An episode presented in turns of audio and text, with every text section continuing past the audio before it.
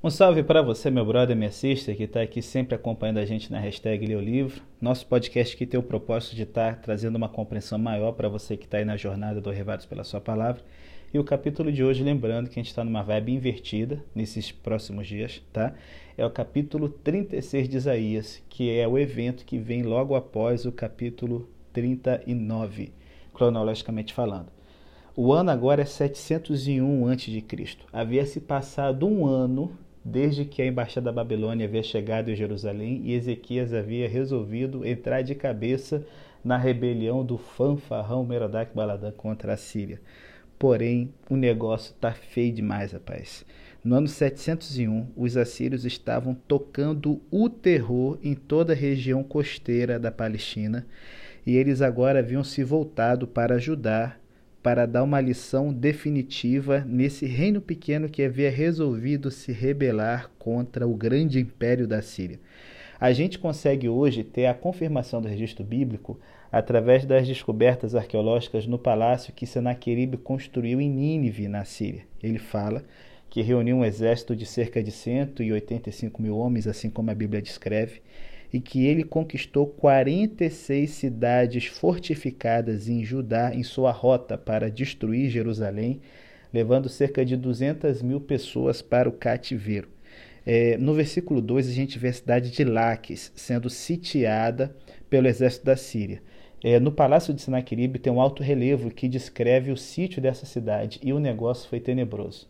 A rendição durou é, depois de de, depois de algum tempo de cerco, a rendição aconteceu. Seus habitantes, boa parte, foram mortos. É, pilhas de crânios foram feitas com a cabeça deles. E o rei ele estava tocando terror em cidades fortificadas que estavam no caminho, que detinham o caminho que ia em direção a Jerusalém, para que quanto mais os cidadãos de Jerusalém ficassem com medo, melhor.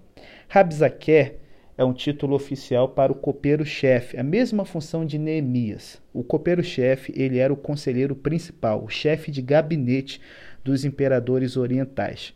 Ele vai então com uma pequena guarnição para Jerusalém enquanto Sinaqueribe está cercando Laques, para poder fazer um discurso que colocasse temor no coração dos judeus. E aí, o rei Ezequias, quando sabe dessa delegação enviada pelo rei da Síria, que queria evitar uma guerra, um cerco prolongado contra Jerusalém, que era uma cidade de difícil acesso, ia ser muito trabalhoso conquistar ela. A ideia seria uma proposta de rendição, aonde Ezequias fosse deposto e os cidadãos de Jerusalém aceitassem a deportação para um outro canto do império, que era uma prática comum dos assírios para poder quebrar a força dos povos vencidos. Porque no tempo bíblico, as pessoas associavam o seu Deus nacional com a região em que eles viviam. Você exilando o povo para um outro território, um outro país, é, você quebrava esse vínculo nacional e as pessoas se sujeitavam de uma forma mais fácil. Nessa, nesse encontro de Rabizaque com a delegação de Judá, ele acontece no mesmo lugar em que anos antes o rei Acais, pai de Ezequias, havia se encontrado com o profeta Isaías. Se lembra? Capítulo 7, o Emanuel em que Isaías falou assim: pelo amor de Deus, Acais, não faz um acordo com a Síria, que isso vai se votar contra a gente. Acais não ouviu, e agora o profeta está vendo a história acontecendo diante dos seus olhos. Rabizaque faz um discurso totalmente assim. É, voltado para a desmoralização das tropas e da, dos embaixadores. Ezequias em nenhum momento é chamado de rei, enquanto ele bota Senaqueribe lá em cima.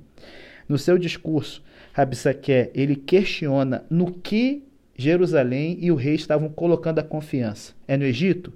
É um bordão de cana quebrada. É um cajado que é feito de uma cana quebrada. Se você botar o seu peso, se apoiar nele, você vai cair no chão.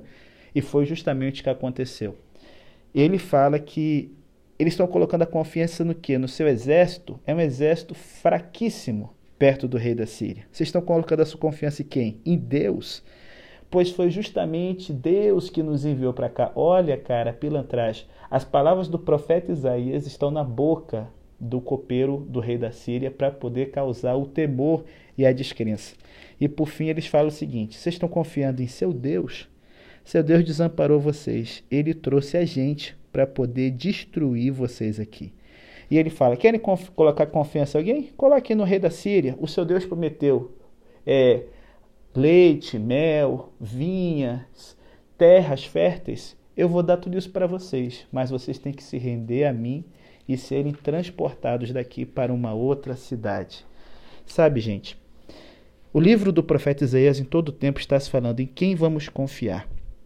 Apesar de Deus ter apresentado o plano de restauração e salvação para o seu povo, Jerusalém recusou a opção de futuro dada por Deus escolheu o processo de guerras e humilhações promovidas pelos reis da Síria.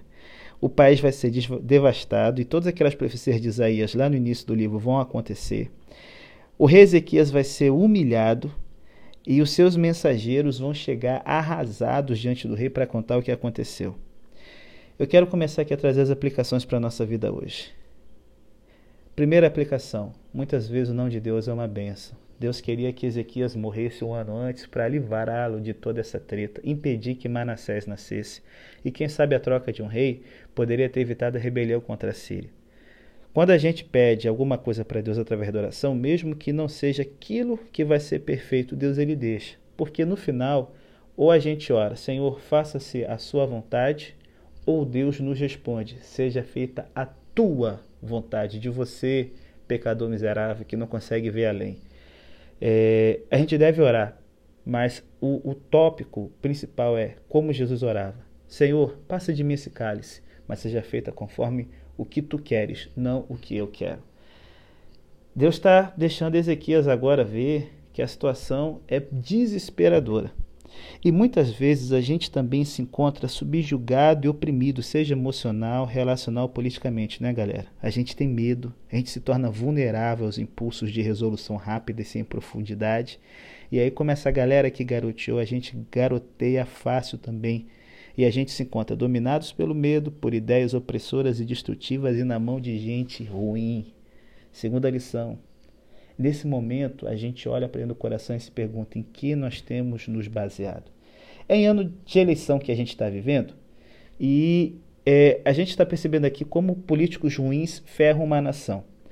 Há um tempo atrás, numa cidade pequena do Brasil, um secretário municipal, todo orgulhoso, inaugurou uma obra topíssima era um enorme coletor em forma de cachimbo que a cidade tinha feito para captar água da chuva e resolver o problema da seca e fazer, quem sabe, um ponto turístico, né? porque um coletor em forma de cachimbo é uma coisa inusitada. Todo empolgado, o secretário de obras do município gritou: Agora estamos seguros! Esse coletor nem Deus destrói. é, meu irmão. Passaram-se alguns meses, as chuvas de verão vieram e levaram o coletor de água que nem Deus poderia destruir 10 metros abaixo. Foi arrancado, ficou de cabeça para baixo, meu irmão. Não armazenava mais água. Deus nem precisou agir direto na bagaça, bastou a chuva para resolver. A pergunta de Rabissaqué é uma pergunta que a gente tem que fazer hoje. Em que você está baseando a sua confiança? Quando o pecado se torna presente em várias áreas da nossa vida, em que a gente se baseia para ficar livre do poder do pecado? Quando o perigo se aproxima do portão da casa da gente, em que você se baseia para ser protegido? Quando a doença invade seu corpo e sua mente, em que você se baseia para ter de volta a sua saúde física ou mental? Quando o vício chega à sua vida como algo irresistível, em que você se baseia para ser liberto? Quando o medo domina suas atitudes, em que você se baseia para voltar a sentir paz? Eu fecho com a última lição.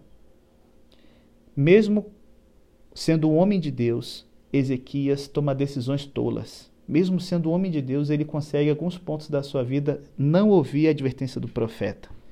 Porém, a gente começa a ver uma mudança na postura numa advertência do rei, que os embaixadores ficassem calados. Foi muita sabedoria dele usar o silêncio como resposta. Por quê? Na sequência, ele se humilha publicamente diante de Deus no templo. Essa atitude é um exemplo para nós. Por quê? Muitas vezes a gente começa a entrar em discussões sobre política, principalmente nesse período de eleição, e a gente tenta impressionar as pessoas com bravatas, frases de efeito, apresentando soluções simples e ilusórias.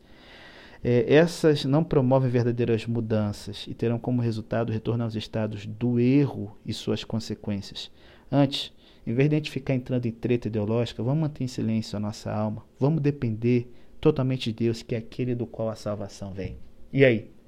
Quais são as fortalezas que o rei da Síria está derrubando na sua vida? Pensa nisso. Volte-se para o Senhor enquanto é tempo.